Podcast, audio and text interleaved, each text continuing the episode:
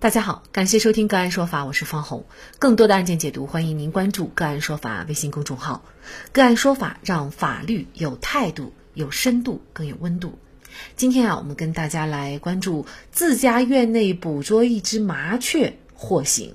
二零二零年一月上旬，辽宁省新宾满族自治县大寺坪镇五十七岁的于某某。购买了一张大概有十五米长、一点五米宽的鸟网以后，就擅自把鸟网架设在自家院内，并且猎捕了一只麻雀。捕到麻雀以后，于某某就将麻雀放在自家的鸟笼内饲养。可是麻雀大概在两天以后便死亡了。一月十九号，新宾满族自治县森林公安局平顶山警务区民警在巡查当中，发现了于某某家的院内有架设鸟网，并且在他家里面的鸟笼中查获了一只死麻雀。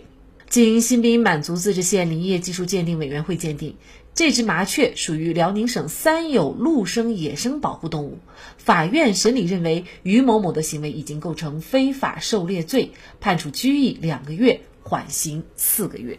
无独有偶，二零二零年十二月七号下午，黑龙江省虎林市五十五岁的郭某为了捕捉麻雀食用，在奇园林场居民李某居住的房屋旁的塑料大棚处敷设两片粘网，用来捕捉鸟类。并且成功捕捉麻雀四只，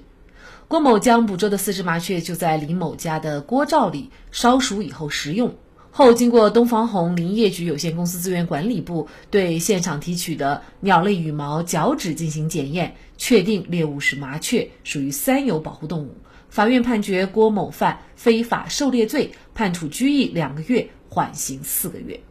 在农村捕捉麻雀似乎是稀松平常的事。为什么会涉罪呢？就这相关的法律问题，今天呢，我们就邀请河南通参律师事务所高级合伙人刘鹏举律师和我们一起来聊一下。刘律师您好，啊，你好，嗯，好，非常感谢刘律师哈。呃，其实，在农村啊，应该说用网、气枪、弹弓这些工具哈，捕捉麻雀呢，在一些人看来都是非常稀松平常的事儿啊，很少有人知道这样的行为会涉嫌犯罪，为什么呢？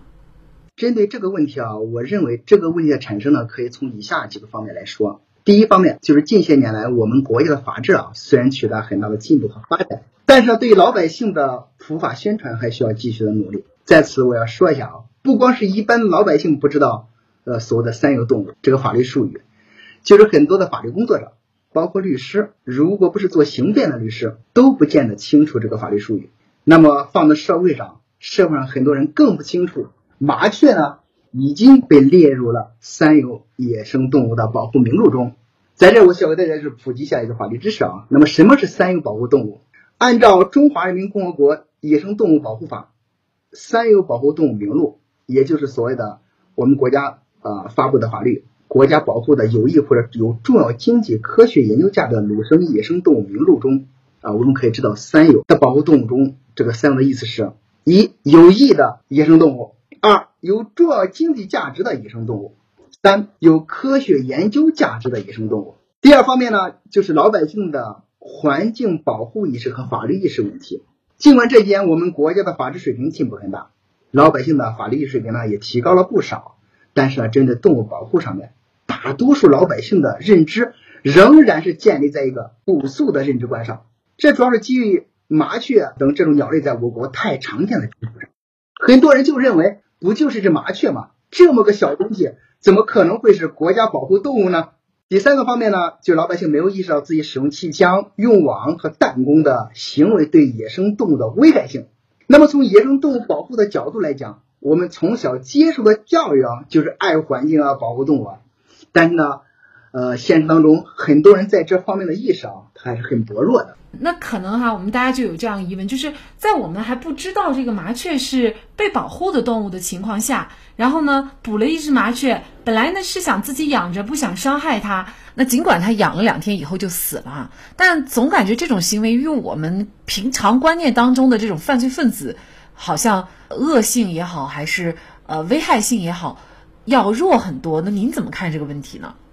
这个担责。他就是需要承担相应的法律责任，责任呢具有一定的相对性。这主要是基于每个人所实施的不同法律行为和承担的不同法律后果而言的。但是针对我们今天所谈的这个个案啊，抓了一只麻雀要承担刑事责任的这个法律问题啊，我个人简单的就说一下我的看法。我本人认为这样的行这样的处罚对于当事人来讲确实有点重，这样的处罚啊略显基层司法的机械化。同时呢，这样一个处罚不仅不符合我国政府倡导的打击犯罪和尊重啊和保护人权的现代法治理念。也不符合习主席提倡的以人民至上的法治精神原则，更是违反了我国刑法的罪责刑相适应的法律原则。主要有以下几点：第一，从这个案件的犯罪主观故意来看，当事人捕猎麻雀的主观恶性并不大，是为了养养这只麻雀。其次呢，从行为手段来看，当事人是在自己的院子里设网捕猎，院子呢属于自己的私人场所。如果说非要定义为禁猎区，那么就违背了一般人的认知。在这里，辽宁省林业和草原局发布的关于划定野生动物禁猎区和规定的禁猎期的通知，对将所有的私人场所定义为禁猎区，其实啊是对法律做了扩大化的解释。再就是从法律后果来讲，本案呢因为只有一只麻雀死亡，那么根据我国最高人民法院关于审理破坏野生动物资源刑事案件具体应用法律若干问题的解释的第六条的法律规定，违反狩猎法规。在禁猎区、禁猎期或者使用禁用的工具、方法非法狩猎野生动物二十只以上的，属于非法狩猎，情节严重的法律规定。按照上述法律规定，当事人捕猎了一只麻雀，其实并没有达到二十只的犯罪数额，其行为呢，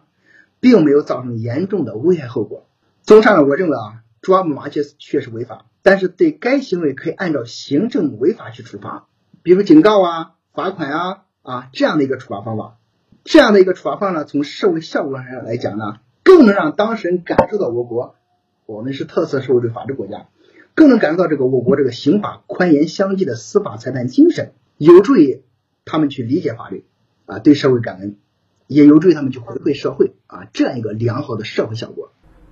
像类似于这样的案件引起我们民众的一些这种争议的啊，也并不少。比如说之前的买卖鹦鹉案，还有呢，为了防止野猪践踏自己的田地，然后呢就围起电网，结果呢野猪被电死等等这样的行为呢，最终啊，其实法院也都判刑了。其实从单独的法律条文来看呢。呃，似乎法院这样判呢，也是以事实为根据，以法律为准绳。但是，如果是从法律的大原则和法理来看呢，啊，似乎又让人觉得不太尽如人情啊。所以，这也特别考验咱们法官审案的一个自由裁量权。但是，不管怎么说，这些案件也告诉我们，就是捕杀野生动物，其实法律风险也还是很大的，是吗？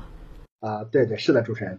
这个主要是因为随着我国啊对环境保护的重视啊，大家看到了这两年我们国家把将这个环境保护已经提上日程了啊，非常重视。我们国家不仅保保护环境，而且对野生动物的保护啊也是十分重视的。我们国家已经出台了相应的法律法规，依法保护野生动物和野生植物，同时呢也在依法规制和约束人们对野生动物的危害行为。因此呢，其实你擅自捕杀野生动物存在法律风险还还是很大的。比如呢，在我国呢，一九八八年十月八日啊，在全国人大常委会第四次会议就通过了一部法律，这部法律在一九八九年三月一日起实行的，是《中华人民共和国野生动物保护法》。该部法律呢，已经将野生动物的保护纳入到了法律保护的层面。再就是根据我国两千年啊八月一日国家林业局发布的《国家保护的有益的或者有重要经济科学研究价值的陆生野生动物名录》。也就是我们上面讲的俗称的三有动物保护名录，在上述法律中已经将我们日常生活中常见的麻雀呀、喜鹊、鹌鹑、蟾蜍、刺猬、壁虎等动物列入在了三有保护动物名录中。按照上述法律规定，在禁猎区的禁猎期捕杀的三有保护动物的行为，那么就可以认定为违法行为。